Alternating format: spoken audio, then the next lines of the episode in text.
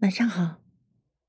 今天我想问个话题，你知道你的女朋友值多少钱？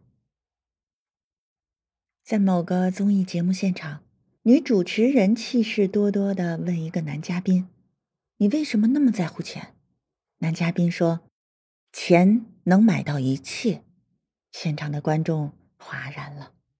男嘉宾微笑的说。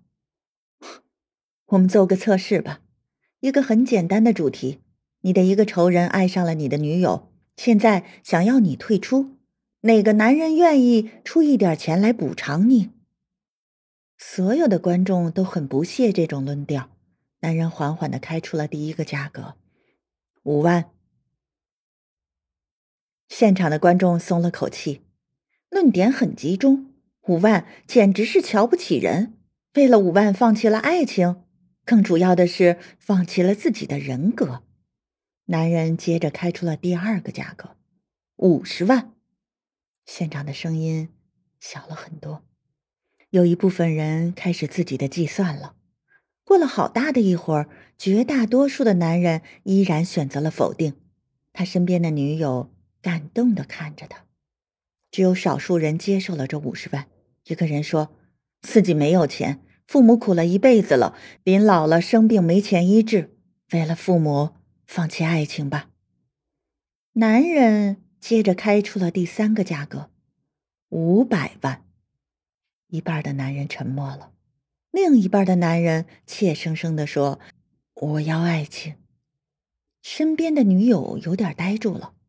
一个女孩子站起来说：“如果一个男人肯出五百万，我想我没有理由拒绝他。”沉默的男人选择了金钱，五百万可以买一套房子、一部车子，全家过上好日子，甚至可以开始自己的事业。男人接着开出了第四个价格，五千万。全场哗然了，只有一个人依然选择了放弃。他解释道：“我的爱情是无价的。”当问到他的女友是否感动的时候，女友说：“我虽然感动，但我更感动的是为了我付出自己五千万的人，而不是放弃别人五千万。”他的观点很可敬，但不现实。为什么几乎所有的人都选择了金钱？那个人还是以前的那个人。他的为人和评价只是因为钱的变化而完全改变了。